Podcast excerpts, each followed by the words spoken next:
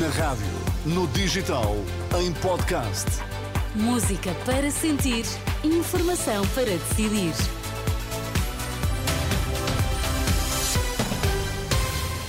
Notícias na Renascença, para já os títulos em destaque. Mantêm-se alguns focos de protesto de agricultores. Fazemos um ponto de situação nesta edição das oito.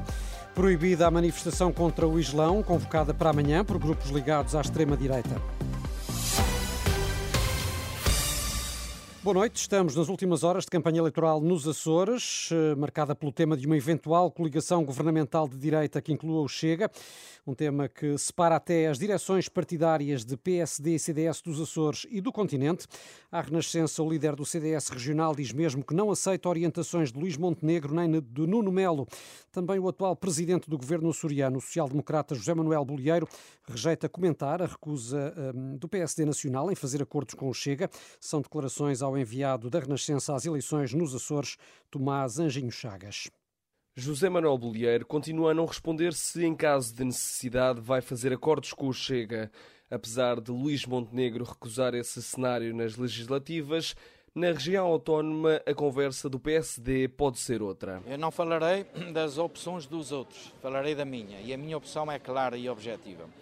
Entendo que a interpretação do povo decidiu nas eleições de 2020 foi no sentido de encontrar uma governação não socialista. Em relação ao PS, José Manuel Bolieiro lamenta a forma como foi feito o combate político. Só fizeram uma campanha a denegrir a imagem da governação e a imagem da minha candidatura.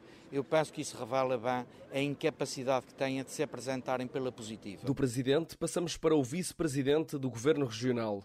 O líder do CDS Açores, Artur Lima, está na Ilha Terceira e deixa uma garantia. A coligação açoriana não recebe ordens da Aliança Democrática. A nossa liderança é coesa, leal e que tem funcionado muito bem.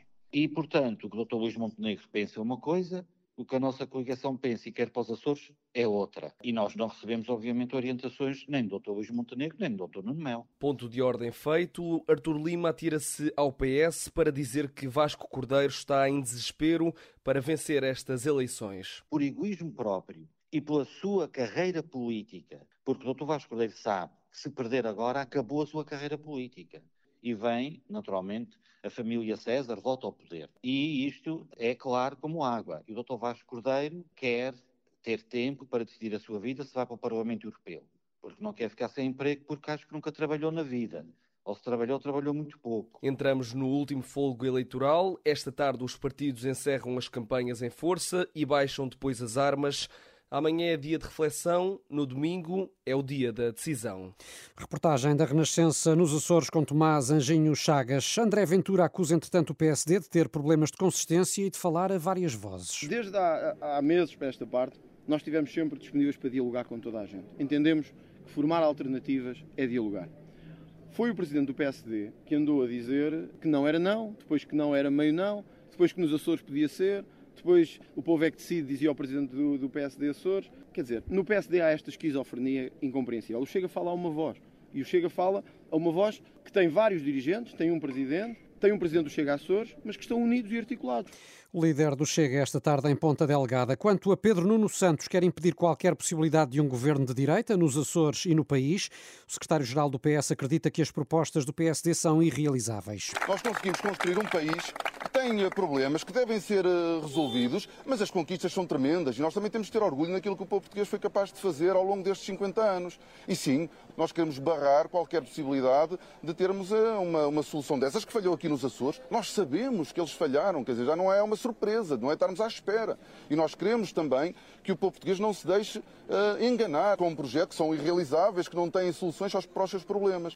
Pedro Nuno Santos, que também se deslocou aos Açores para a reta final da campanha eleitoral, tal como Luís Montenegro, que hoje esteve no Corvo, a mais pequena ilha do arquipélago, e onde lamentou que a governação de Bolieiro nos Açores tivesse sido interrompida. A governação dos Açores está, esteve estes três anos no bom caminho, só foi interrompida uh, essa governação porque o Partido Socialista, o Chega, a Iniciativa Liberal, o PAN e o Bloco de Esquerda se juntaram todos para inviabilizar a aprovação do orçamento para 2024. José Manuel Bolieiro é um presidente de excelência do governo regional, lidera um governo de coligação. O governo não caiu dentro da coligação. Os açorianos escolhem depois de amanhã o futuro governo da região. No domingo à noite vamos ter emissão especial na Renascença para acompanhar os resultados destas eleições regionais. No continente mantêm-se vários focos de protesto de agricultores, apesar de, eh, em alguns locais, ter havido desmobilização após reuniões por videoconferência com a ministra Maria do Céu Antunes. Alguns optaram por prosseguir os protestos. A GNR refere a existência de bloqueios em duas zonas junto à fronteira, no distrito de Beja, e ainda outros sete locais onde se mantêm constrangimentos. Esta tarde, o líder parlamentar do PS responsabilizou a ministra da Agricultura pela revolta que se instalou no setor. Em declarações à Renascença, Eurico Brilhante Dias afirma que Maria do Céu Antunes cometeu um erro ao reduzir os apoios. O também cabeça de lista do PS por Leiria admite que fica a ideia de que o governo só voltou atrás por causa dos eh, protestos. O governo, e devo dizer isto de forma clara, penso que fez um erro de avaliação e há erros técnicos que foram corrigidos pela senhora ministra mas eram erros técnicos que teriam sido evitados, que têm a ver com o corte de 35% nos valores que eram atribuídos aos agricultores. Teve que ter uma intervenção, que é uma intervenção que seria desnecessária se não se tivesse cometido um erro. Temos que compreender porque é que as pessoas estão a protestar e temos que compreender como é que podemos resolver problemas no quadro das políticas públicas. Mais uma vez devo dizer que o detonante é um erro e é um erro que devia ter sido evitado. A verdade é que a imagem pública de que o erro foi corrigido por pressão uh, da rua é uma imagem que já não conseguimos ultrapassar. Essa ficou. E por isso lamento, lamento profundamente. Eurico Brilhante Dias, no programa semanal da Renascença São Bento à Sexta, em que debate com o presidente do grupo parlamentar do PSD, Joaquim Miranda Sarmento, que por seu turno também eh, critica a ministra e o que diz ser a incapacidade de Maria do Céu Antunes na gestão da pasta da agricultura. No caso da agricultura, este erro clamoroso da ministra da Agricultura, eh, que de facto mostrou durante os anos que exerceu a pasta não ter as, as, a capacidade para, para, gerir uma, uma pasta desta dimensão e complexidade. Da PAC. Um, não devemos ser e, injustos. Um, e de facto, esse erro é o. Mas estes erros são apenas a gota que faz transbordar o copo de uma enorme insatisfação sobre eh, aquilo que foram estes oito anos de governação. Debate entre os líderes parlamentares do PSD e do PS para ouvir mais logo a partir das 11 da noite, com moderação de Susana Madureira Martins. No processo judicial da Madeira foi hoje concluído o interrogatório ao primeiro dos três detidos, o empresário Custódio Correia, principal acionista do Grupo de Construção Civil e Promoção Imobiliária Sócio Correia. O juiz eh, está agora a ouvir um segundo detido eh, deste processo sobre suspeitas de corrupção na Madeira, Avelino Farinha, do Grupo de Engenharia e Construção AFA. Os advogados dos três detidos apresentaram, entretanto, um recurso para a libertação dos eh, detidos, uma vez que já se encontram sob detenção há 10 dias, mas o juiz rejeitou. Na Operação Pretoriano, o líder da claque Super Dragões só amanhã deverá ser ouvido. Fernando Madureira voltou a ser levado hoje ao Tribunal de Instrução Criminal do Porto, mas o interrogatório foi adiado. O dirigente da claque portista vai pernoitar na esquadra da PSP de Santo Tirso pela terceira noite consecutiva. Foi um dos 12 detidos na operação da passada quarta-feira na sequência dos incidentes verificados na Assembleia Geral do Futebol Clube do Porto em novembro. Está proibida a manifestação anti-Islão prevista para amanhã na Moraria, em Lisboa. O Tribunal Administrativo confirma assim a decisão da Câmara por entender que a manifestação, organizada por grupos de extrema-direita, constituía um elevado risco para a ordem e tranquilidade públicas.